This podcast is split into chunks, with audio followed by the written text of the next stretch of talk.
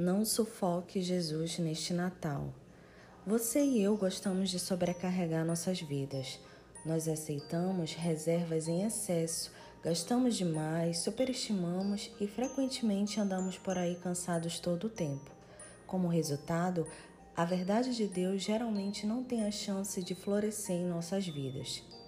Com muita frequência, Deus lhe ensina uma essência da verdade Pode ser durante seu estudo matinal da Bíblia ou um sermão dominical, e você acha que deve fazer algo sobre isso, mas quase que imediatamente isso é preterido em sua vida e é esquecido.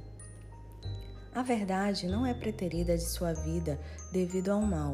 Geralmente, as coisas boas em nossas vidas sobrepujam a verdade que Deus quer plantar em nós.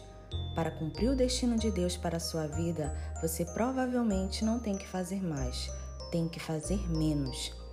Tome as amigas de Jesus, Maria e Marta, como exemplo. Um dia, elas convidaram Jesus para jantar.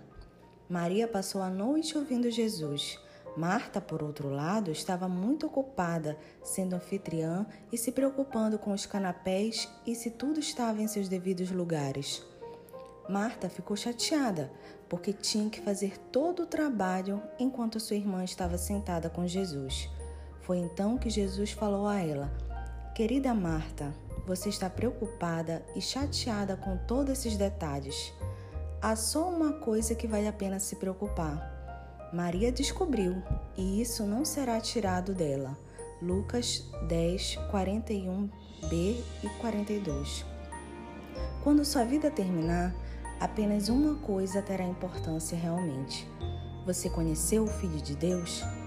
Os presentes extras que você conseguiu comprar devido às longas horas passadas no escritório não serão importantes. Todo o tempo que você passou preparando a refeição perfeita para as festas também não serão importantes. Mas se você passou seu tempo conhecendo Jesus, isto é importante para eras e eras que virão. Então aproveite o período de Natal, embrulhe os presentes, prepare sua casa com decoração festiva, faça recordações com sua família, mas não deixe este Natal terminar sem passar algum tempo aos pés de Jesus. Muito tempo depois de tudo desaparecer deste Natal, a adoração a Jesus é tudo que verdadeiramente vai permanecer.